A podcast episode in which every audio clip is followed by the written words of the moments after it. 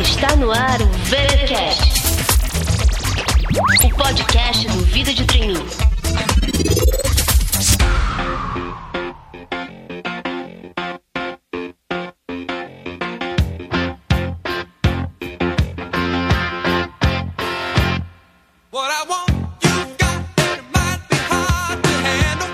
Galera? Estamos de volta com mais uma edição do VTcast, o seu podcast quinzenal sobre carreira. Aqui quem fala é Cintia Renault, a autora do Vida de Trainee. E para quem está nos ouvindo pela primeira vez, informo que também estamos no iTunes e no SoundCloud, que é um aplicativo bem bacana para você acompanhar todos os episódios. Você pode nos seguir, seguir outros perfis também, curtir, compartilhar, comentar, enfim, é bem legal. E também para quem quiser nos acompanhar em outras redes sociais, nós estamos no Facebook, no Twitter, Instagram, no YouTube, LinkedIn, enfim, as principais redes. Ou então você também pode acessar o nosso portal vidadetrainee.com e que lá tem o botão de todas as redes sociais. Mas voltando aqui para o nosso episódio, o tema de hoje é um dos mais aguardados do ano como vocês sabem, durante todo o mês de agosto, vários programas de trainee abriram inscrições para os seus processos seletivos e uma boa parte deles são conduzidos pela consultoria Companhia de Talentos. Então, nós trouxemos a Renata Maglioca, que é gerente de inovação na Companhia de Talentos, e ela vai nos contar tudo sobre como os processos seletivos são desenhados, como que eles planejam, como será cada etapa, o que está sendo avaliado em cada uma delas, e ela vai nos contar tudo a partir de agora. Tudo bom, Renata? Tudo bem, Cintia. É um prazer conversar com você e com todo o público aí do Vida de Trainee. Eu já fiz uma breve apresentação sua, mas eu queria então que você falasse um pouco mais para quem não conhece sobre a companhia de talentos e também sobre o que seria essa área de inovação na companhia de talentos. Vamos lá, Cintia. Bom, a companhia de talentos ela é uma consultoria especializada em recrutamento, seleção, desenvolvimento, orientação de carreira para quem está iniciando a jornada profissional. Ela é a marca dentro de um grupo que chama DMRH que faz seleção, desenvolvimento, orientação para todos os públicos, desde estagiário até um presidente, um CEO. A companhia é a marca que atende esse público jovem, quem está iniciando carreira, né, quem está iniciando a jornada profissional. E a área de inovação dentro é, da companhia de talentos é responsável por pesquisar tendências futuras do mercado de trabalho, por pesquisar que geração é essa que vai entrar no mercado de trabalho e que tipo de seleção, que tipo de desenvolvimento essa, é, esse público vai precisar receber para poder ter seu potencial o mais forte possível, para ter é, desenvolvimento, enfim, a gente faz desde pesquisas até mesmo testes de produtos, tanto online quanto presenciais que a gente queira é, testar, que a gente queira é, sugerir a clientes diferentes. E além disso, a gente pensa produtos futuros, que é aqueles que ainda não estão lançados, não estão sendo testados, mas estão sendo desenhados para atender demandas futuras. Mais ou menos a gente é, eu brinco, um laboratório, como se fosse uma área de PD de uma empresa, mas também uma área de pesquisa de tendências, fornecendo conteúdo e desenvolvimento para as empresas. Eu diria que a área de Renata é aquela que aparece com aquelas fases mais inusitadas, né, que pegam os candidatos de surpresa. Tá vendo? Vocês podem de outra vez já saber que foi a Renata que estava por trás, conjuntamente com sua equipe, quando a empresa pediu para você de repente criar um blog ou não sei, fazer uma coisa bem diferente.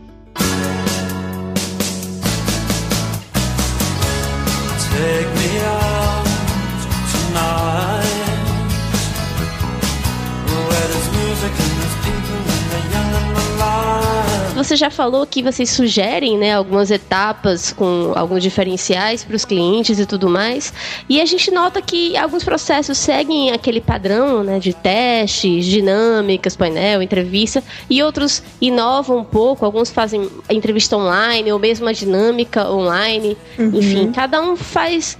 Ao mesmo tempo que existe um padrão, existe também alguns que fazem uma coisinha aqui e outra ali diferente. Isso. E aí eu queria que você explicasse um pouco, então, para o pessoal pessoal, como que é isso, assim? Embora seja uma única consultoria, existem vários formatos né, que imagino que esteja se adaptando com a necessidade de cada cliente. Explica um pouco, então, para os nossos ouvintes como é que vocês fazem esse trabalho. Então, Cintia, a gente acredita que o processo seletivo, seja ele durando 15 dias, seja ele durando seis meses, ele é uma forma da gente fazer um job preview, né? Uma previsão de como vai ser o dia a dia naquela empresa. A gente, Companhia de Talentos, acredita que temos que desenhar processos seletivos que contem aos candidatos sobre a cultura, sobre o negócio daquela empresa, para que ele também possa tomar uma decisão é, um pouco mais certeira, né? Porque ele sempre pergunta, mas vocês falam para estudar os valores, vocês falam para estudar a cultura da empresa, mas eu só vou saber isso se de fato eu viver aquela cultura. A gente tenta fazer com que o processo seletivo seja um, um simulador de uma experiência a mais próxima possível que ele terá de trabalho. Então é por isso que a gente customiza muito os processos seletivos de acordo com a necessidade do cliente, de acordo com a cultura do cliente. Aí falando de inovação, né? Tem empresas que fazer uma mensagem diferente é uma super inovação para aquela estrutura.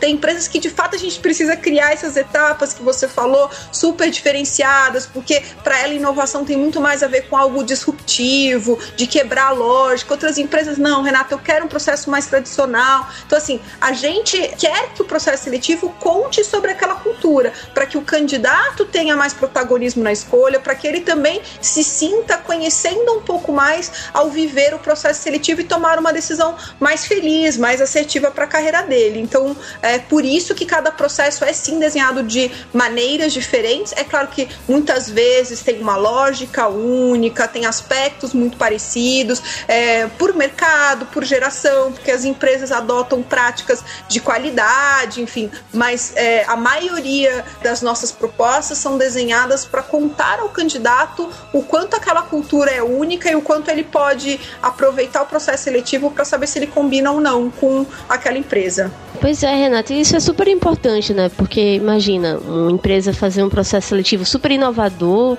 que de repente leve o candidato até para locais de fases presenciais super diferentes, sei lá, um bar ou um lugar bem diferente. E quando o candidato entra na empresa, ele descobre que a empresa não tem nada daquilo, é super tradicional e não vai ter nada de inusitado ou diferente no dia a dia dele no trabalho. Exatamente. Quantas vezes, Cintia, a gente recebe gestores de RH com muitas ideias inovadoras, ou a gente propõe, puxa, essa empresa, vamos propor uma coisa muito legal. A gente, a gente, companhia de talentos, também fica cansado de muitos desses processos. A gente também questiona a lógica. Puxa, sério que a gente vai fazer um processo longo desse jeito, com as mesmas etapas? A gente também questiona, é claro que sim. Mas tem uma coerência, né, pro candidato, porque é isso. Às vezes a gente pode pensar numa etapa super legal, super inovadora, um processo muito moderno, cool, rápido, sendo que na hora que o candidato chega na empresa não é nada aquilo, ele se sente, puxa, mas como que eu ia saber que a cultura não era essa? Então, a gente tem uma preocupação grande em fazer do processo seletivo uma história, um storytelling, contar para o candidato, olha, se demora a mensagem, de uma demora mais que a outra, a mensagem é mais formal, muitas vezes eles questionam a gente, puxa, como é que a mesma mensagem veio da companhia de talentos é tão diferente, é tão diferente porque a gente está contando para você da cultura daquela empresa. Tem empresas que têm que aprovar uma mínima mensagem, tem empresas que deixam a gente com mais autonomia, tem empresas que aquilo é, faz parte do. tem que passar pela área de marketing deles. Então, assim, todo o desenho desse processo, de todas as etapas, cronograma, atividade que vai ser proposta, qual teste a gente vai colocar, tem a ver com a leitura de potencial de atração daquela empresa, que vagas são essas e que cultura é essa, porque a gente sabe que não adianta nada a gente fazer um processo muito inovador ou muito legal que não conta sobre aquela empresa e o candidato não vai ficar três meses. Puxa, então agora que a gente já sabe que existe todo esse raciocínio por trás, de repente até quando algum retorno demorar, você já pode pensar, ah, a área de marketing está aprovando a mensagem de aprovação. Mas vamos lá, já que a gente já está falando até do retorno das etapas, vamos começar a falar então das etapas.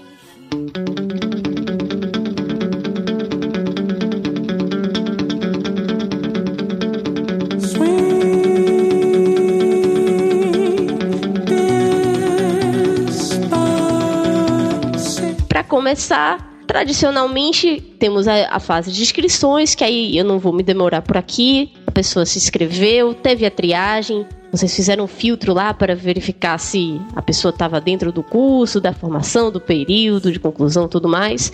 E ela foi convocada para os testes, os famosos testes online que aí geralmente é de lógica e de inglês. E aí vocês têm uma terminologia própria e uma metodologia própria. Conta pro pessoal como que funcionam esses testes da companhia de talentos. O que, que a gente tem, né, Cintia? A gente, assim, tem os testes que avaliam aspectos diferentes que são importantes no dia a dia, no desempenho de quem está iniciando a carreira que a gente considera. Então, a gente sabe que para muitas empresas o conhecimento de alguma língua é algo muito importante ou um diferencial então, o inglês ele serve como um conhecimento técnico que muita empresa busca, principalmente nos processos de trainee, estão formando futuros líderes que podem fazer, é, né, ter contato com outros países ou fazer muitas vezes uma viver uma experiência, né, um período em outro país. Então, assim, o inglês ele vem de uma necessidade da empresa ou de um diferencial que a empresa está buscando. Isso é um conhecimento técnico quando a empresa precisa estar tá buscando é avaliado de forma é, checando essa, esse nível que a pessoa tem. Então é um teste de avaliação de conhecimento. Tem certo e tem errado, vamos dizer assim, né? O que a gente quer com a avaliação do teste é checar o nível da pessoa. Não é 7,8, não é 8,2. O nosso teste que a gente usa é a metodologia de testes de avaliação de nível é, de conhecimento de inglês. É, a gente usa, inclusive, o coeficiente internacional para poder equiparar outros testes que existem no mercado que as pessoas estão acostumadas a fazer para poder checar checar qual é o nível é, de conhecimento que a pessoa tem naquela língua. No caso, o inglês é o mais utilizado hoje em dia e por isso ele é avaliado na maioria dos processos de estágio e trainee hoje que a gente acompanha. A gente chama o teste de inglês de Talent Up é, só para definir o que é um teste de inglês customizado, criado para essa demanda que a gente tem. Eu acho que é importante contar do Talent Up que ele é um teste adaptativo, seria isso, né? Ele não, ele não é um teste padrão para todo mundo. Então nem todo mundo lê as mesmas 12, 10, 80 questões. Ele vai buscando checar o conhecimento que a pessoa tem naquele no conhecimento que a gente está avaliando, que no caso é o inglês. E aí conforme a gente tem respostas tanto positivas quanto negativas, vão apresentando outros padrões de questões. Então tem gente que acessa um Talent Up tem 88 questões, tem gente que faz 18 questões. Isso depende muito de quanto ele vai vai acertando ou errando as questões iniciais para que o próprio teste tenha uma inteligência para não fazer a pessoa desgastar e ter que fazer um teste enorme de uma coisa que ela domina muito ou também que ela não domina e a gente ficar pondo questões com outros níveis que ela se ela não domina nem o básico, imagina a gente ter que apresentar questões, por exemplo, de fluente. Então é um teste que funciona dessa maneira, né, com essa inteligência e nosso objetivo é checar o nível da pessoa, entender qual é o cluster do nível que ela está. Esse é o grande objetivo do Talent Up. Aí a gente tem o outro que é muito aplicado, que a gente. O TERP e o Talent Up, o TERP é o de raciocínio, né? Lógico, como outras pessoas de mercado chamam, a gente chama de resolução de problemas, porque o nosso não avalia só o raciocínio lógico, avalia outros quatro diferentes raciocínios. Então, por isso ele é chamado de teste de eficiência de resolução de problemas. Eles são o TERP e o Talent Up, o que a gente chama de testes padrões. São os testes que a maioria das empresas buscam, é, gostariam de saber um pouco mais sobre o candidato. Um, porque é um teste do inglês, eu já expliquei para necessidade e o diferencial dessa língua hoje no mercado de trabalho. E o, a eficiência na resolução de problemas é porque tem um motivo, né? A gente não aplica só porque é legal, é, ou porque. Até porque a gente sabe que muita gente não gosta desses testes, né? De raciocínio e tudo mais. Mas assim, o que, que tem em comum, independente da sua graduação ou da área de atuação que você vai ter, independente da cultura de uma empresa, do negócio que ela tem, é, o que, que tem em comum com qualquer um de nós, seja estagiário, seja gerente, a gente na empresa resolve problemas, né? Então, assim, de uma área de finanças a uma área de RH, de marketing, a uma área de planejamento, tá todo mundo ali resolvendo problemas. Eu posso ser um biólogo, eu posso ser um relações internacionais, eu posso ser uma psicóloga. A gente está resolvendo problemas dentro de uma estrutura, de, de uma corporação, né? Independente da área, independente da sua atuação. A a eficiência em resolução de problemas, ela parte de raciocínios básicos, numérico, verbal, de interpretação de texto, de capacidade de memorização, de velocidade. Tem vários aspectos que são avaliados que são importantes para resolver problemas no dia a dia, mesmo que aquele não seja um conhecimento técnico que eu tenha. Eu posso não dominar cálculo, mas é, é importante que eu faça resolva problemas que têm a ver com número. Por exemplo, no caso lá é, do meu dia a dia, eu tenho tantos candidatos para uma vaga, tem uma lógica numérica por detrás, apesar disso não ser o meu dia a dia ou a minha formação técnica. Então, assim, o teste de resolução de problemas ele é empregado, ele é, é utilizado ainda hoje pela importância que tem é, no desempenho dos profissionais no dia a dia de trabalho a a resolução de problemas, a capacidade e a velocidade, a agilidade e a facilidade em resolver problemas, usando diferentes raciocínios, não só o numérico, não só o matemático. A gente fez vários estudos lá na companhia e a gente percebe que não tem um padrão de que ah, engenheiros vão melhor no teste, é, homens vão melhores nos testes. A gente tem toda uma preocupação para que os nossos testes não priorizem nenhum tipo de ou de gênero ou de formação.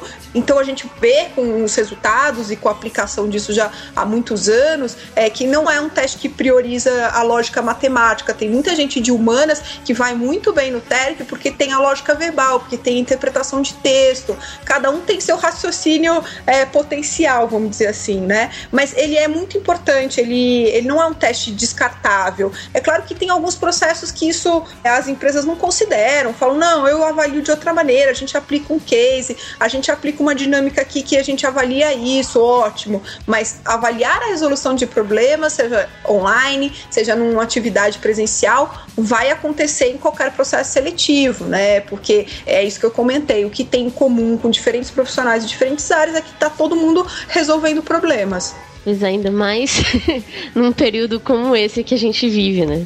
Realmente. Exatamente, exatamente. Eu sempre brinco, a gente às vezes fala, puxa, que né, chato o cliente, o concorrente, enfim, mas se não tivesse problema, a gente não precisaria estar contratando, né? Pessoas. As pessoas estão lá para criar novas soluções, buscar novas soluções para os problemas antigos, para os novos problemas. Então, que bom que tem. Mas aí o teste ele vem para fazer um filtro muitas vezes de processos com muitos inscritos, e aí a gente tá, a gente tem que usar um filtro justo, um filtro que de fato é algo importante no desempenho, no dia a dia da empresa. E aí, ah, mas comportamento, ah, não, mas como é que eu digo que um comportamento é melhor que o outro? Ah, não, vou aplicar um teste de matemática. Não, mas de matemática não, porque eu tenho outras áreas que no matemática não é importante. Então, o inglês e o raciocínio, né, ou a eficiência na resolução de problemas, eles veem esse conjunto de testes testes para mostrar aspectos que são importantes, independente de área, independente de formação.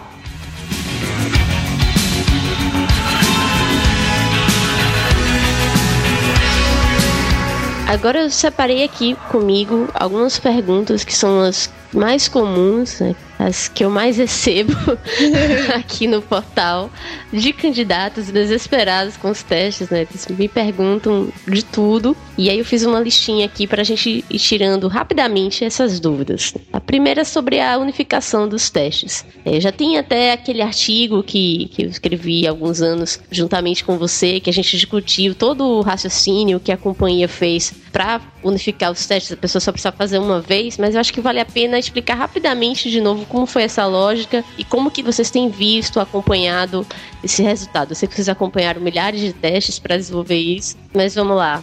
Sobre a importância da unificação e porque a gente tem 25 anos de companhia de talentos, são 25 anos aplicando testes variados, a gente aplicou inúmeros testes, não só o TERP, o Talent Capital como eles estão hoje, mas outros testes, testes de mercado, testes que não são nossos, testes internacionais. Nós, na Companhia de Talentos, a gente tem uma área dentro de inovação, inclusive, que a gente chama de uma área de psicometria, que faz todos os estudos estatísticos do teste, do, de todos os testes que a gente aplica é, ao longo dos anos, é, isolando variáveis. Quer dizer, a gente tem uma preocupação muito grande que os testes que a gente aplica tenham algum tipo de validade. A gente não quer aplicar teste por aplicar. A gente sabe que dá trabalho, a gente sabe que gera ansiedade, a gente sabe que custa para a empresa. Então, assim, a gente tem um, se o teste não está sendo utilizado ou não é importante para aquela empresa, a gente não vai aplicar.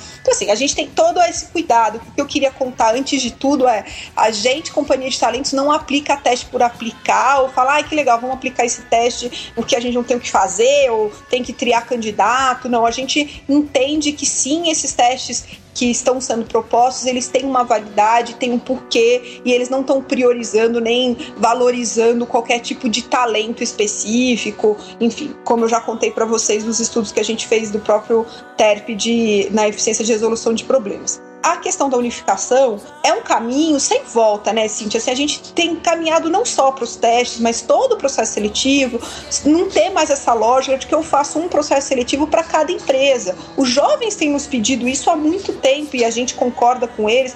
Renata, eu quero um processo seletivo rápido, eficiente, eu quero que vocês façam um raio-x de quem eu sou e me digam qual empresa combina comigo. Eu não quero mais ficar preenchendo mil etapas de inscrições, mil testes, mil dinâmicas dinâmicas, mil entrevistas, vocês já me conhecem. Então, assim, a gente tem escutado isso. É claro que para mudar toda a lógica do processo seletivo, tem tempo, tem outras coisas acontecendo e, e eu vejo já um movimento de mercado, não só da companhia de talentos, mas de outras consultorias, até outros modelos de negócio que nem se caracterizam como consultoria, trazendo essa lógica de eu quero conhecer o candidato e depois indicar uma empresa, e não o candidato ter que participar de vários processos seletivos. A unificação do TERP do Talent Foi uma iniciativa da companhia nesse sentido, para questionar essa lógica. A gente via que os candidatos preenchiam vários testes, os testes avaliando a mesma coisa, avaliando inglês, avaliando eficiência na resolução de problemas, e que, diferente do que a gente imaginava, e muitos dos candidatos também imaginavam,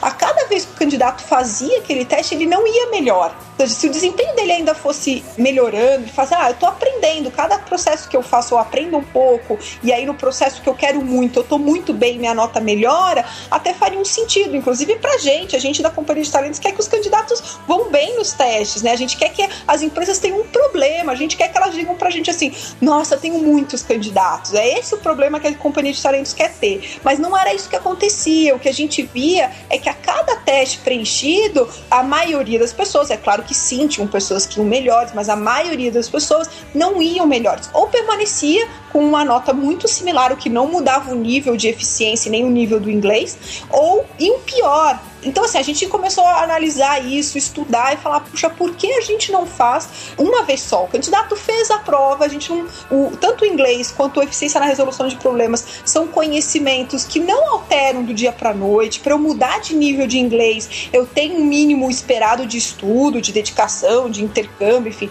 inúmeras experiências que podem mudar seu nível de inglês. A eficiência na resolução de problemas não é algo que muda do dia para noite. É claro que eu posso fazer exercícios, eu posso, né, comprar. Eu hoje tem livros, revistas, aplicativos que treinam essa lógica de eficiência na resolução de problemas, mas não é algo que acontece do tipo de um processo para o outro, de 15 dias para outros 15 dias. E como a gente está agora vivendo em agosto, né, os processos acontecem em períodos muito próximos e muito similares. Então, assim, qual foi a nossa proposta? Analisar como se comportavam esse banco enorme de pessoas que a gente tem, né? São mais de 100 mil pessoas quando a gente olha 25 anos preenchendo o teste, analisando o comportamento de jovens, pessoas que estão iniciando a carreira é, nos testes, para a gente propor algo que faz sentido para o candidato, que aproveita melhor o tempo dele, aproveita o conhecimento dele e não faz com que ele viva um teste a cada processo seletivo. E o que a gente tem nesses últimos anos de unificação é um melhor desempenho, é uma dedicação diferente para aquele teste. Quando ele vai fazer, ele sabe que aquela nota vai valer, é uma dedicação diferente. É claro que toda vez que a gente fala de testes online, Cíntia, a pergunta que eu escuto, e aí com unificação, ai, mas você não acha que piora a coisa do, ah, eu peço para um amigo fazer, eu peço para alguém fazer o teste online. Isso vai sempre existir em qualquer etapa online, a possibilidade da questão ética de quem está fazendo esses testes, de quem está respondendo, as pessoas burlando esse sistema e tudo mais. Mas o que a gente sempre diz é, quando a gente compara, por exemplo, o inglês, que é algo comparável, de um teste online para um teste oral oral que ele faça, ou até para uma avaliação oral com o gestor, numa entrevista, a gente tem níveis, índices muito bons de equivalência da nota do teste com a nota que ele tem numa etapa presencial. É, a gente sabe que qualquer coisa que é avaliada no online vai ser avaliado no presencial de formas diferentes, às vezes até com uma prova mesmo é, muito similar aplicada presencialmente. Ou seja, a gente sabe que existe, a gente conta com a ética do candidato, mas a gente sabe que isso varia de cada um e inclusive da ansiedade, da expectativa que a pessoa tem de participar de um processo seletivo. Mas o que a gente sabe é que são índices, itens que vão ser avaliados posteriormente, em outras etapas. E se a pessoa não tem, em algum momento, esse filtro do processo seletivo vai captar isso, né? É o que a gente tem acompanhado nos últimos anos e quando é possível comparar esses, essas notas, enfim, esses números, mais claro ainda que tem essa equivalência, vamos dizer assim, do que a pessoa responde no online e do que ela mostra no presencial. De novo, eu estou falando de uma maioria, é claro que tem exceções, é claro que tem casos e casos que já aconteceram, mas a gente, com um grupo tão grande de pessoas sendo avaliadas, a gente tem que trabalhar para aquilo que é melhor para a maioria das pessoas. Puxa, eu acho que a explicação foi tão aprofundada já que já deu para cortar alguns itens aqui, algumas dúvidas do pessoal. Mas só para poder a gente também não, não, se prolongar muito nesse único tema, vou fazer uma última pergunta que eu acho que é uma das principais para quem está nos ouvindo, que é aquele eterno desejo do candidato de ter uma nota, assim, ele quer saber quanto ele tirou no teste, em que nível ele tá, ele quer uma coisa mais objetiva, digamos assim, que diga se ele vai passar ou não. Na verdade, é. o que ele queria queria era isso, é. né? Ele quer saber pois se é. com aquilo vai dar para ele passar em todos os testes, né? Então eu queria que você explicasse para os nossos ouvintes tanto como é que é o raciocínio dessa devolutiva, né, que vocês falam, essa uhum. forma de apresentar os resultados, como também essa lógica de que aquele resultado pode ser suficiente para ser aprovado em um processo e em outros não, né? Então, isso. não significa que ele vai passar em todos, também não significa que ele vai ser reprovado em todos. Então, comenta um pouco isso com o pessoal. Exatamente, a gente não tem como, quando a gente aplicou, né, propôs essa unificação dos testes, não tem como a gente dizer que tem uma nota esperada para todo e qualquer processo seletivo. Isso não existe. Eu acho que o que acontece, Cintia, é que a gente tem um, um pensamento, uma forma de pensar muito escolar. Então, precisa ter um de 0 a 10, eu preciso ter uma medição, eu preciso saber se eu fui bem ou se eu não fui bem. Mas quando a gente fala de mercado de trabalho, quando a gente fala de jornada profissional, o que é bom para uma empresa não é necessariamente bom para outra empresa. Isso parece uma conversa de RH, mas é verdade. Cada empresa tem uma realidade, uma necessidade é, do inglês, do nível do inglês. E não é só cada empresa, é cada área de uma empresa, cada vaga. Às vezes, ah, eu já tenho alguém no meu time bom disso, eu preciso de alguém bom daquilo. Então, assim, não dá para dizer, olha, terminou o teste e você foi bem ou você não foi bem, ou você foi aprovado ou não foi aprovado. E de verdade a gente fez questão de não colocar os nossos testes padrões, né, que são o TERP e o Talent Up, num modelo educacional de 0 a 10, porque a gente não acredita que quem tirou 7,8 é pior do que alguém que tirou 8,2. Os nossos testes não funcionam por ah, essa questão vale 0,5, essa questão vale 0,7. Ele tem essa complexidade, ele tem essa inteligência que eu contei para vocês de checar o nível, no caso do inglês, da eficiência, o nível da eficiência. O teste de eficiência na resolução de problemas, ele não tem uma nota, ele tem um range, né? Ele tem um nível. Então, é proeficiente, eficiente, tudo isso para que exatamente para a gente não criar no próprio gestor que está ali fazendo o processo seletivo uma lógica de, ah, eu quero o candidato que tirou 8,1 porque ele é melhor que alguém que tirou 7. A gente não, não acredita é, nessa lógica para o processo de avaliação avaliação profissional. É claro que tem um sentido, é claro que sim, quando a gente olha o numérico, mas no dia a dia de trabalho não é isso que faz alguém ter desempenho ou não. Então, assim, a gente organizou os testes para que eles agrupem as pessoas conforme uma eficiência, tanto no nível de inglês quanto na resolução de problemas, mas eles não são categorizados com um valor numérico e a gente nem acha que é preciso transformar os testes nessa lógica, E a gente sabe que cada processo seletivo, cada área, cada oportunidade vai ter uma necessidade, inclusive concorrentes diferentes, né? Então, se você tirou um nível para um processo seletivo e aquilo foi, nossa, foi ruim, né? Tinha muita gente acima de mim, em outro processo seletivo você é o top one, porque os concorrentes não têm o mesmo nível ou a mesma eficiência, e isso faz uma diferença enorme. Então, não tem como o candidato responder um teste unificado e eu dar uma nota dizendo se isso é bom ou se é ruim até daria pra gente transformar assim numa nota. Tudo é possível a gente transformar de 0 a 10, fazer uma equivalência, mas o que que acrescentaria eu dizer, ah, você tirou 6, 6 para alguma escola é muito ruim, 6 para outra escola é muito boa, né? Quando a gente fala de universidade, fala, nossa, tirar 6 nessa universidade é muito bom, nessa universidade não é nada bom. Então é a mesma coisa das empresas. As empresas têm expectativas diferentes, cada processo seletivo tem um número de pessoas concorrentes que com perfis, com é, conhecimentos, com aspectos muito diferentes. Então, assim, não dá pra gente ficar tão ansioso com eu fui aprovado não fui aprovado. Isso é bom, isso é ruim. Depende. Depende para que processo você está participando, quem são seus concorrentes. É a mesma lógica do vestibular, né? Eu faço lá a prova, é, se eu estou prestando para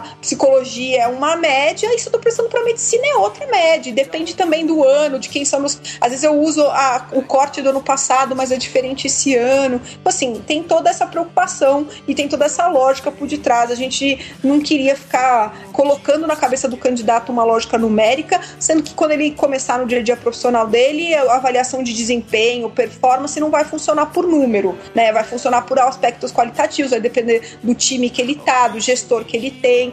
Enfim, como eu te contei, o processo seletivo também é para de alguma maneira simular um dia a dia profissional de um jovem.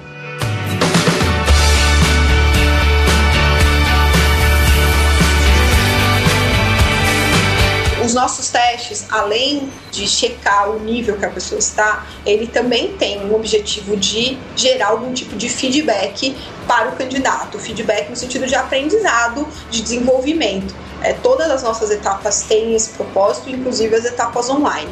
O TERP, a gente consegue dizer qual nível ele está, né, o que, que aquele nível corresponde, o que, que ele consegue fazer bem, tendo aquele nível de eficiência em resolução de problemas, e tem dicas de desenvolvimento. Né? Então, o que, que ele pode correr atrás, quais são as fontes que nós, Companhia de Talentos, acreditamos que são fontes legais para treinar, para melhorar essa eficiência na resolução de problemas. O inglês, a mesma coisa, a gente diz para ele o que, que ele consegue fazer com aquele nível que ele apresentou no nosso teste. Então, se ele consegue tocar uma reunião, se ele consegue fazer um call, enfim, inclusive o linguajar do que ele vai precisar no dia a dia corporativo, no dia a dia das empresas.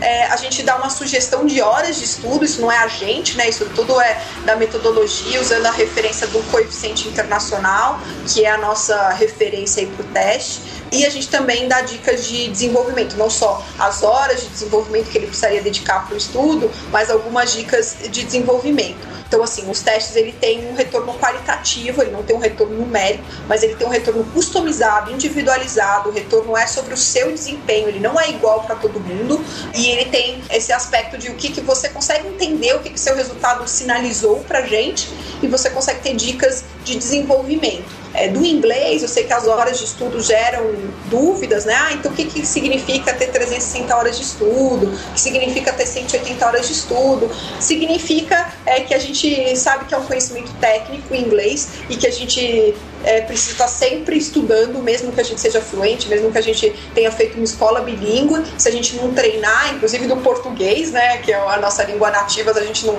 treina, alguns aspectos a gente perde, inclusive gramaticais ou coisas desse tipo, é, mas ele não, não é uma tradução numérica, quer dizer, não, não significa que você foi bem ou você foi mal. Todos os níveis, inclusive você gabaritou a prova, vai ter uma sugestão de horas de estudo, porque é a lógica de recomendação dos testes que usam o coeficiente internacional. I'm gonna marry the night. I won't give up on my life. I'm a warrior queen, live passionately tonight. E agora então que já analisamos detalhadamente os testes, que são provavelmente o que, os que provocam mais dúvidas, vamos falar aqui rapidinho também de outras fases online que também são conduzidas pela companhia de talentos. Eu sei que uma que também provoca bastante indagação do, dos candidatos, principalmente quando é a primeira vez que eles participam de um processo, são aqueles da metodologia FIT, né? Porque eles nunca ouviram falar e ficam sem saber o que, que será que vai ter lá. Vai ser um teste? Vai ser alguém falando comigo? O que, que, o que, que é isso? Então vamos lá falar um pouco do Fit Quiz, do Fit Challenge. Isso. Bom, Cintia, assim, como eu contei para vocês, fiz aí um breve histórico sobre o mundo dos processos seletivos, né, os 25 anos é, que a gente vem fazendo esses processos. É, a gente sempre aplicou, né, mais tradicional aplicar o de eficiência na resolução de problemas e de inglês, mas durante alguns anos que com aumento de oferta de candidato, com aumento de oferta de emprego, com as empresas ficando com culturas muito específicas, vindo de diferentes países, a gente sentiu a necessidade de na etapa online avaliar o mais próximo possível do que a gente avalia numa etapa presencial. Então a gente avalia numa etapa presencial a resolução de problemas, avalia, a gente avalia conhecimento de inglês, vezes numa entrevista em inglês, avalia, mas é muito mais do que isso. A gente avalia comportamento, a gente avalia aderência à cultura, a gente avalia se os valores daquela pessoa combinam com os valores da empresa, e a gente sentia falta de ter na etapa online algo mais coerente com essa avaliação presencial. Então eu sempre brincava, era como se a gente avaliasse, fizesse suco de laranja, chegasse na etapa presencial fizesse suco de acerola Ai, mas eu não espremi a cerola na etapa online. Como é que eu sei que essas são as melhores pessoas? Como é que eu sei que essas são as pessoas que deveriam estar aqui? Essa sempre foi uma dúvida. E a gente já tinha aplicado testes de personalidade, né? Inclusive testes que são utilizados no mercado, mas a gente achava que personalidade diferente de aderência à cultura, diferença de aderência a valores. Dentro de uma empresa cabem pessoas e são valorizadas pessoas com diferentes personalidades. É muito legal, inclusive, ter diversidade de personalidade nos times. Agora, tem uma coisa que é comum às pessoas que vão bem, que ficam na empresa, que crescem na empresa, é a aderência à cultura e aos valores daquela empresa. Isso, independente da sua personalidade, se você não tem essa aderência, dificilmente você vai ser feliz feliz naquela empresa, você vai querer ficar naquela empresa. E tudo que as empresas querem é, são é, selecionar candidatos que têm essa aderência. Então, a gente foi atrás de metodologias de desenvolvimento de testes comportamentais e daí nasceu a metodologia FIT. A metodologia FIT tem o intuito de avaliar aderência à cultura, valores e comportamento das empresas que a gente coordena o processo seletivo. A gente sabe que as empresas têm valores e culturas muito diferentes, às vezes até empresas com produtos muito similares, mas têm culturas diferentes. E a nossa intenção é aplicar um quiz, é um teste muito similar a um teste de comportamento que ele já tenha, qualquer candidato já tenha visto ou vivenciado, mas o que tem por detrás é uma lógica de checando a aderência àquela empresa, àquela cultura ou àquela oportunidade específica que a gente está é, selecionando. Então é esse o objetivo do Fit Quiz, é um pouco da história de porque a gente começou a aplicar. A gente, como eu falei para vocês já de outros testes, a gente tem todo o cuidado aí dos estudos psicométricos e a gente sabe que depois é, que a gente introduziu na etapa online essa metodologia de avaliação de MET, de aderência de cultura, valores e comportamento, a gente tem tido candidatos com maior retenção nas empresas, com processos mais eficientes e candidatos mais felizes, porque a gente não trabalha só para a empresa também, né? A gente trabalha para o candidato poder é, vivenciar um processo seletivo onde ele tenha certeza de que a gente está olhando se ele combina ou não com aquela cultura e com aquela empresa. Então, é, é esse o objetivo da metodologia. Ela tem uma base igual, ela é uma metodologia comum para todos os processos que a gente aplica. Então, toda vez que ele vê o nome FIT, é essa metodologia que eu comentei, mas ela é customizada para cada empresa, para cada cultura. Much for money, money can buy me love. Tanto o Fit Quiz quanto o Fit Challenge são testes com múltiplas escolhas. Todas são questões o Fit Quiz muito focado em questões da sua história de vida, comportamentais, então pede para lembrar de uma situação, pede para escolher uma situação que tem mais a ver com você, com o seu jeito de ser. O Fit Challenge ele tem perguntas de comportamento e também desafios de cases reais das empresas. Então, a diferença entre o quiz e o challenge é que todos os dois são baseados nessa metodologia que eu falei, todos os dois são múltipla escolha, todos os dois têm feedback no final, tem é, sugestão de desenvolvimento, tem gráfico individualizado, customizado, os gráficos são customizados para cada desempenho, mas o challenge ele tem perguntas é, focadas em cases que aconteceram muito próximos daquilo que acontece na empresa e o fit quiz não, o fit quiz ele é focado em perguntas comportamentais. Deu para entender? É como se o Fit Quiz fosse uma prévia de uma entrevista e o Fit Challenge fosse uma prévia de um assessment, que tem a atividade de resolução de cases mais uma entrevista comportamental. É isso. Olha, acho que agora ficou bem, bem claro pro pessoal. Mas todos são múltiplas escolhas e todos são testes eh, com funcionamento padrão de 30 a 60 minutos. É, não é algo longo, mas enfim, é uma tentativa de prévia de uma atividade que você vai ter e vai vivenciar lá na frente. É esse o nosso objetivo.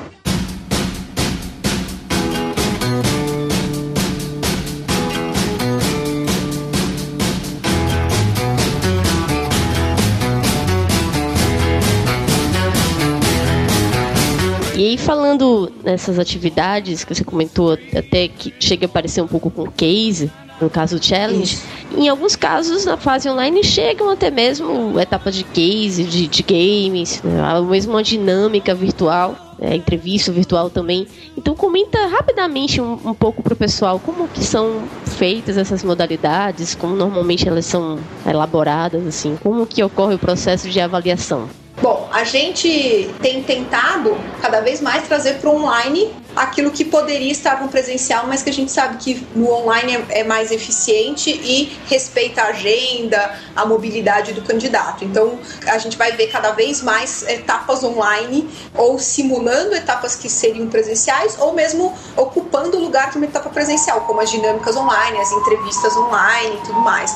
O que a gente tenta com todas essas metodologias é essa simulação de uma atividade que acontece ou algo específico que aconteceria é, no dia a dia da empresa. O Fit Quiz e o Fit Challenge eu já expliquei para vocês. Os games, é, simuladores, a diferença deles é que a gente tenta criar não só as alternativas, as múltiplas escolhas, contando um pouco sobre cases, situações que acontecem, mas de fato toda a experiência de jogo ambientada na empresa. Então, todos os processos que a gente tem em simuladores virtuais, os games virtuais, a gente reproduz a sala de reunião, o diretor, como as pessoas se vestem, como é estar naquela empresa fisicamente, né, na estrutura. Muito candidato fala, eu queria tentar me imaginar naquela empresa, onde eu ia sentar, como que se vestem as pessoas, quem seria meu colega do lado. Essa é a nossa tentativa quando a gente coloca na etapa online os games, os simuladores. E o objetivo de avaliação sempre são resoluções de problemas muito próximos daquilo que aconteceram ou vão acontecer na realidade daquele trainee que está sendo contratado. Então, desafios reais reais, de áreas reais, com pessoas é, reais por detrás é, vivendo aquilo ou contando pra gente os resultados esperados com aqueles problemas. É esse o nosso, nosso objetivo quando a gente traz um simulador virtual para o processo seletivo. E a lógica de avaliação não tem ninguém por detrás, no caso dos games nem do Fit Quiz, é uma lógica, um algoritmo que lê é, isso aqui é o que é esperado pela empresa, isso aqui não é o, é o que não é esperado pela empresa, ou isso poderia estar no mercado de trabalho, mas não para gente, isso para outra cultura, para outro conjunto de valores, para o nosso não. Então tem é essa lógica de leitura é, de resultados e aí os resultados do Fit Quiz, dos games, compõem um ranking. Eles não determinam sozinho quem vai ser aprovado ou não. Sempre tem uma composição de pré-requisitos, de avaliação de triagem. Muitas vezes o TERP, o Talent Up, é, que são aplicados também ou que a pessoa já tem pela unificação, compõe um ranking. É dali que a gente decide, define quantas pessoas precisa para a próxima etapa, quem são essas pessoas pessoas, é, se eu preciso levar mais, porque normalmente é uma área que tem muito desistente, tem todo um estudo que não é só foi bem, não foi bem no teste, ou uma média, uma ah, a gente espera que ele vá assim, se ele não vai assim, ele está cortado. De novo, depende muito do grupo é, que está sendo avaliado e da necessidade que a empresa tem, inclusive com áreas específicas, não só necessidade da empresa como um todo. É, Renata, muito importante explicar essa questão do ranking, somente a partir de, desse ponto né, de, de, metodologia E esses simuladores virtuais, porque eu acho que entra naquela questão de que não existe resposta certa ou errada, né? diferente de um teste de inglês, que logicamente tem a resposta gramaticalmente, ou enfim, mais adequada àquela pergunta, mas nesse caso, como você falou, pode ser até que seja adequada ao mercado de trabalho, mas não está naquele momento adequada para aquela empresa. Exato, Cíntia. Inclusive, uma das preocupações que a gente tem com a metodologia FIT é que todas as alternativas sejam corretas. Todas as alternativas existem no mercado de trabalho e são valorizadas por empresas diferentes. Se você vivenciar qualquer teste nosso FIT, você vai ficar em dúvida de, peraí, porque não é, a gente não quer colocar questões tipo revista de, ah, esse seja o profissional de sucesso, que a pessoa fala, é óbvio que a empresa está esperando isso de mim, é óbvio que eu não vou ser sincero e falar que eu me atraso para a a gente sabe que a pessoa está participando de um processo seletivo, ela quer ser aprovada, ela quer ser aprovada por aquela empresa. Então, assim, a metodologia é desenhada para ter alternativas que existem e são valorizadas por diferentes empresas. Por isso que a gente sempre diz: responde o que de fato você vive, o que de fato você valoriza, porque a gente não está querendo só cortar você, a gente está querendo te levar para processos que têm a ver com você. Porque se você pontuou uma resposta que não é tão adequada para aquela empresa, pode ter certeza, é adequada para outra empresa. A gente na companhia, todas as nossas metodologias de comportamento, de avaliação de comportamento, não tem certo ou errado. Tem um grupo de empresas que valoriza e um grupo de empresas que não valoriza aquele comportamento. Agora, claro, o conhecimento técnico de inglês tem certo ou errado, a resolução de problemas tem certo ou errado, mas comportamento não tem. E é uma verdade, isso não é uma conversa de RH. A gente que está acostumada ali a desenvolver e participar da elaboração desses testes junto com as empresas para entender a cultura, sabe o quanto todas aquelas alternativas que a gente apresenta existem nas diferentes realidades das empresas. Muito bom, Renata. Acho que até deu um novo ânimo para o pessoal que já levou alguns nãos a essa altura. Mas muitos também dos nossos ouvintes espero que já tenham recebido alguns sims, né? E, e agora estão começando a se preparar para as fases presenciais. Hey Jude, don't make it bad. Take a sad song and make it better.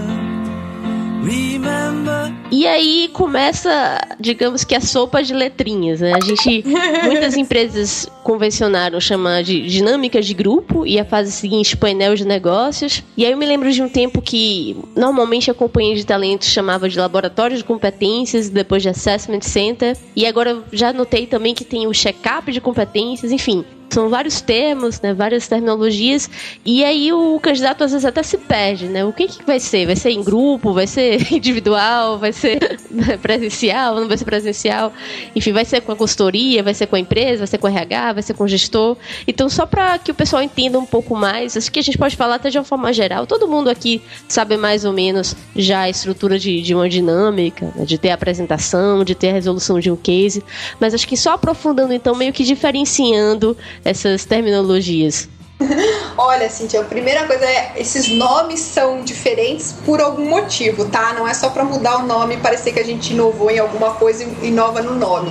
Cada empresa ou cada etapa presencial tem um objetivo. Então, dinâmica de grupo, laboratório de competência, check-up de competência, não foram só os nomes foram mudando, mas continua a mesma coisa. Às vezes, do ponto de vista do candidato, ele tem a sensação de que continua a mesma coisa, mas para a gente que está estruturando a metodologia, tem sim diferenças. A dinâmica de grupo é um nome mais utilizado no mercado, um nome utilizado não só para processos seletivos, né, para outras dinâmicas é, de, enfim, ou com outros objetivos, não só de selecionar pessoas, e normalmente já tem uma atividade realizada em grupo e tem uma duração média de quatro horas, vamos dizer assim, tá? Eu estou tentando generalizar. Quando a gente vai falando de laboratório de competências, check-up de competências, eles têm objetivos e tempos diferentes. Então, o check-up de competências, por exemplo, é uma atividade presencial, mas normalmente essa atividade tem momentos em grupo e momentos individuais. E muitas vezes, na maioria das vezes, no caso da companhia de talentos, quando a gente chama de check-up de competências,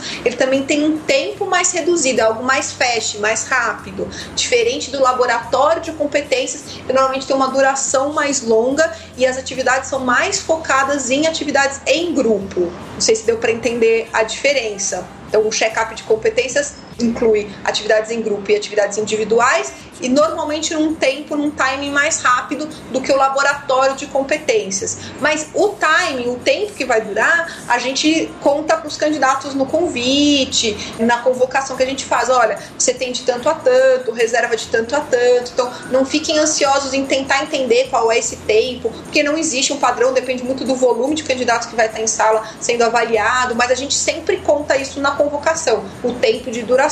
A diferença de atividades é essa. Normalmente, o laboratório de competências está mais focado em atividades que a, todas as resoluções, todos os momentos são em grupo, são atividades coletivas, e o check-up prioriza atividades em grupo e atividades individuais. O Assessment Center, ele normalmente se divide em atividade em grupo num período e atividade como uma entrevista individual em outro período. Então, de manhã tem atividade lá em grupo e à tarde tem a entrevista individual para quem foi aprovado ou para todo mundo. Aí depende muito da lógica é, de cada processo seletivo. Mas, de uma forma geral, o que a gente busca em cada uma dessas etapas, seja o nome que a gente dá, é avaliar tentar simular um dia a dia de trabalho, um desafio ou alguma atividade que tem que ser resolvida e para a gente tentar enxergar as competências, os comportamentos, os valores que são aqueles que vão fazer com que as pessoas cresçam e fiquem nas empresas. É isso de uma forma geral.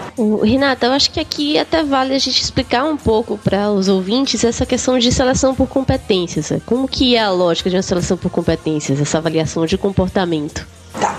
É, a seleção por competência ela é uma metodologia desenvolvida por um professor de Harvard, então não é uma seleção, uma metodologia aplicada pela companhia de talentos ou por algumas consultorias ou por algumas empresas. Ela é hoje a metodologia mais renomada, é, segura de avaliação é, de comportamento em processos seletivos. Ela tem então como uma metodologia um processo, um treinamento para as pessoas que vão avaliar é, os candidatos e ela tem como objetivo checar é, comparar o candidato sempre a um perfil ideal. O perfil ideal é construído a partir do perfil de sucesso das pessoas que foram contratadas e estão crescendo na empresa. Então a empresa determina quais são as, os comportamentos, né, quais são as competências, as habilidades e as atitudes. Então quando a gente fala de competência, a gente está falando de comportamentos, habilidades e atitudes esperadas para que as pessoas que cresçam na empresa, entreguem resultados, enfim, conquistem cargos de liderança nos processos de training, tem bastante esse objetivo é isso, a gente faz um de trás para frente. Então a gente olha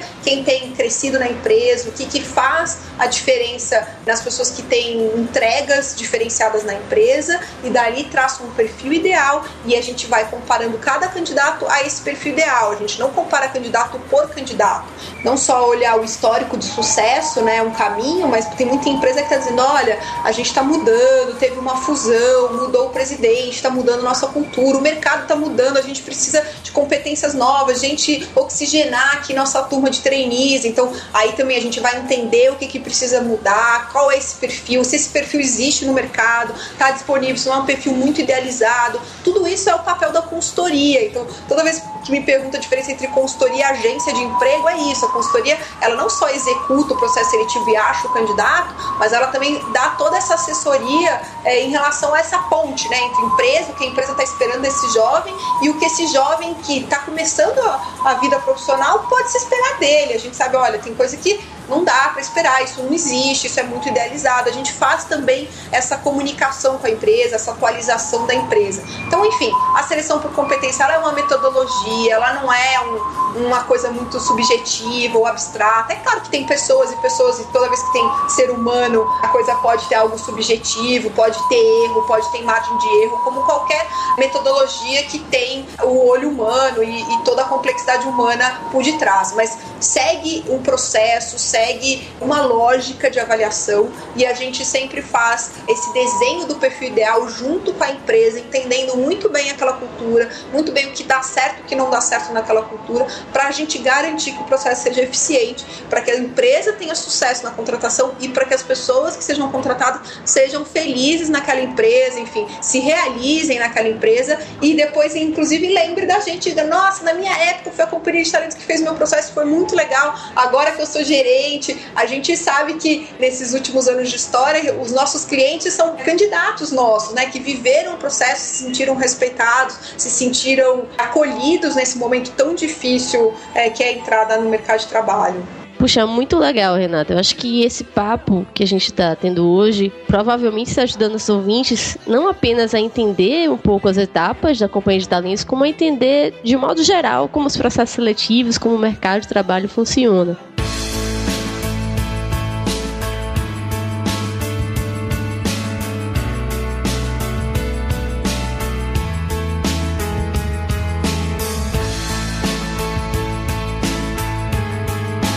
Já falamos então de fases online, das fases presenciais. E aí, falando um pouco dentro das fases presenciais, daquelas etapas finais, que já começam a ter mais a presença da empresa, mais a presença do gestor, da pessoa que vai ser o futuro chefe daquele candidato. Conta um pouco pra gente, então, quais são as diferenças, digamos, de uma dinâmica, de uma etapa comum, que tem apenas a presença do RH, juntamente com a consultoria, e de uma etapa que tem também a presença do gestor. Olha, Cintia, a grande diferença é o que a gente é, chama de escolha versus versus seleção. Até uma etapa de painel de negócios, que é normalmente uma segunda etapa presencial, o que está acontecendo ali é uma seleção. Né? Então a gente está comparando as pessoas, os candidatos a um perfil ideal e dizendo esse está próximo do perfil ideal, esse é o número de pessoas que a gente precisa para a próxima etapa, então são esses os aprovados. Que a gente chega numa entrevista final, num painel com os diretores, na entrevista com o gestor, enfim, já é uma etapa de escolha. Então, esse é o ideal, né? Claro que tem processos que não é isso que acontece, mas esse é o ideal. Então, todas aquelas pessoas que chegam até aquela etapa final, elas têm os comportamentos que estão sendo valorizados, elas têm os valores, têm um conjunto de aderência àquela cultura, eles estão no mesmo nível com suas diferenças, com suas potencialidades, suas fraquezas, suas fortalezas, enfim. Mas elas estão dentro daquilo que foi desenhado, daquele perfil esperado para aquele processo seletivo. E aí chega a hora de fazer uma escolha. E aí o gestor, quando tenta todo mundo equiparado no mesmo nível daquele perfil buscado, ele pode fazer uma diferenciação, ele pode dizer, puxa, isso aqui tem muito a ver com o meu time, esse aqui não tem a ver, mas tem a ver com o time tal. A gente já tem muita gente criativa, vamos colocar nesse time que tem pouca gente. Quer dizer, aí começa uma escolha mesmo, né? Que aí entra também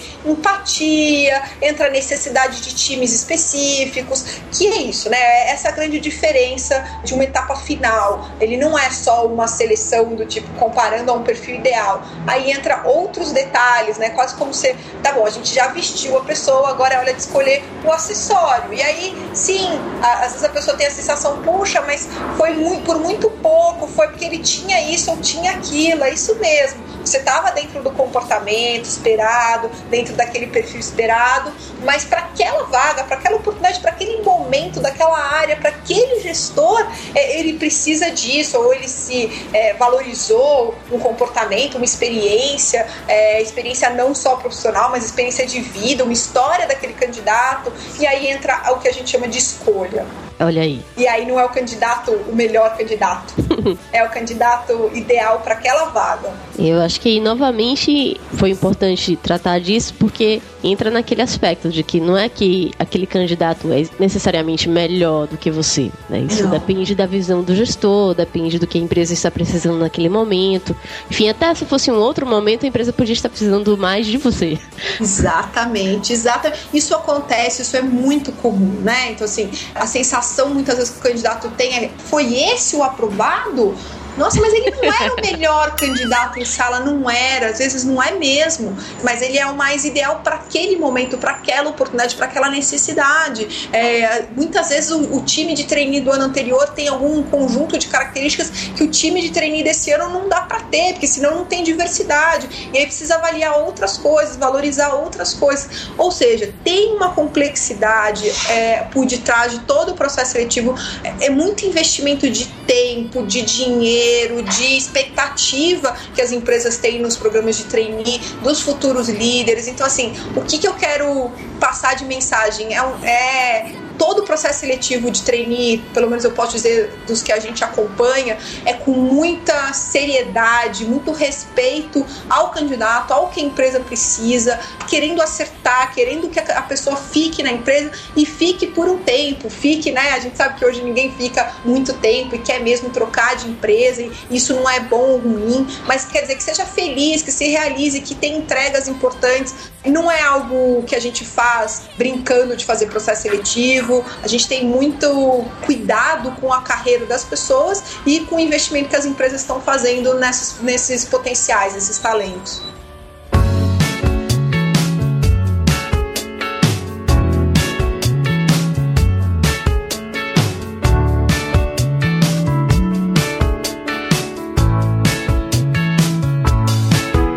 Realmente, Renata, eu queria muito agradecer a sua participação hoje. Pessoal, infelizmente a entrevista está acabando. Mas eu acho que com certeza ajudou muito todos vocês. A Renata até já deixou uma mensagem final, mas eu acho que vale a pena fazer até um complemento, né, para aqueles que têm essa angústia de receberem tantos nãos. Eu acho que vale aquele apoio nosso para que eles entendam que não é com eles, assim, não é, não é, não é necessariamente um problema que eles precisam resolver, assim, isso depende muito das empresas também. Exato, Cintia. É assim, o que eu queria deixar de recado é os melhores profissionais que eu conheço na minha história de recursos humanos, independente do nível, do cargo, receberam muitos nãos na vida, até chegar na oportunidade que, enfim, eles estão hoje, ou que consideram o topo da carreira deles. Aliás, os melhores que eu conheço é que lidaram bem ou souberam trazer aprendizado desse não. Então, assim, todos nós já fomos negados em processos seletivos e ou um projeto nosso não foi aprovado ou fomos demitidos, não vão fazer parte do processo seletivo e vão fazer parte de toda a jornada de carreira. O processo seletivo acaba sendo um, um início, né, um ritual de início. E aproveitar para fazer algum tipo de análise desses nãos e saber que não tem um perfil, a companhia de talentos não gosta de mim, ou as empresas, o mercado de trabalho não, não quer esse perfil.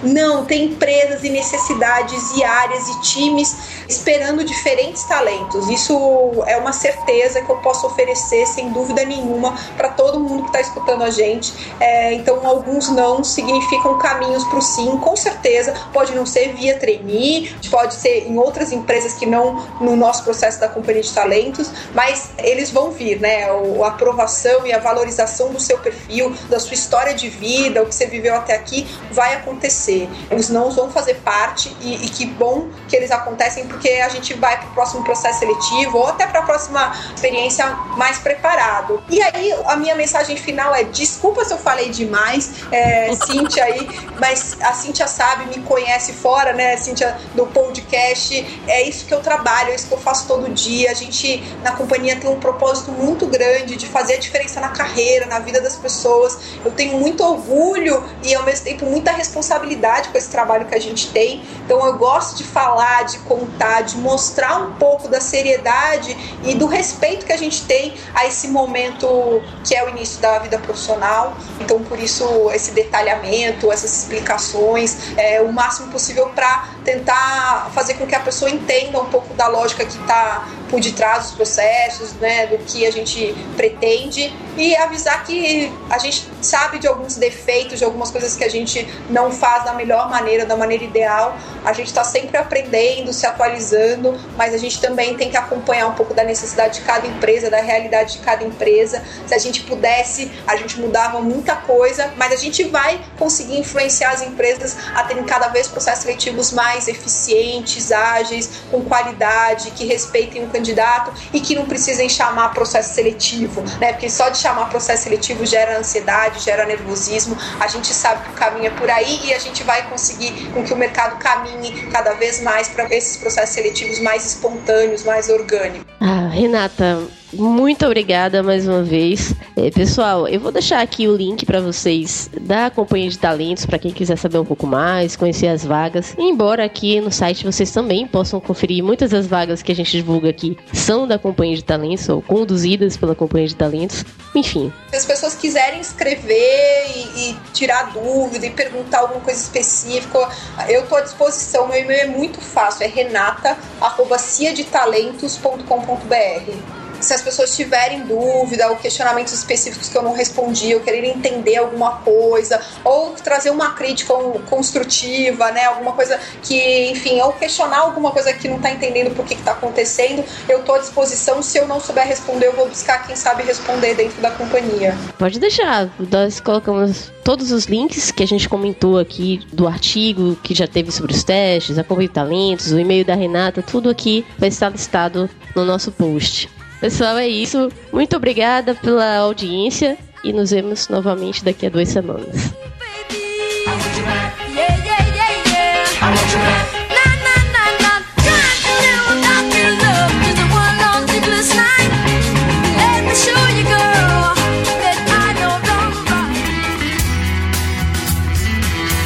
Você acabou de ouvir o VTCast.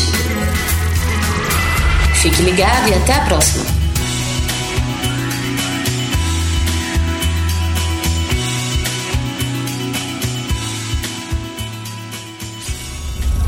Podcast editado por Léo Marx, em São Marcos Studio.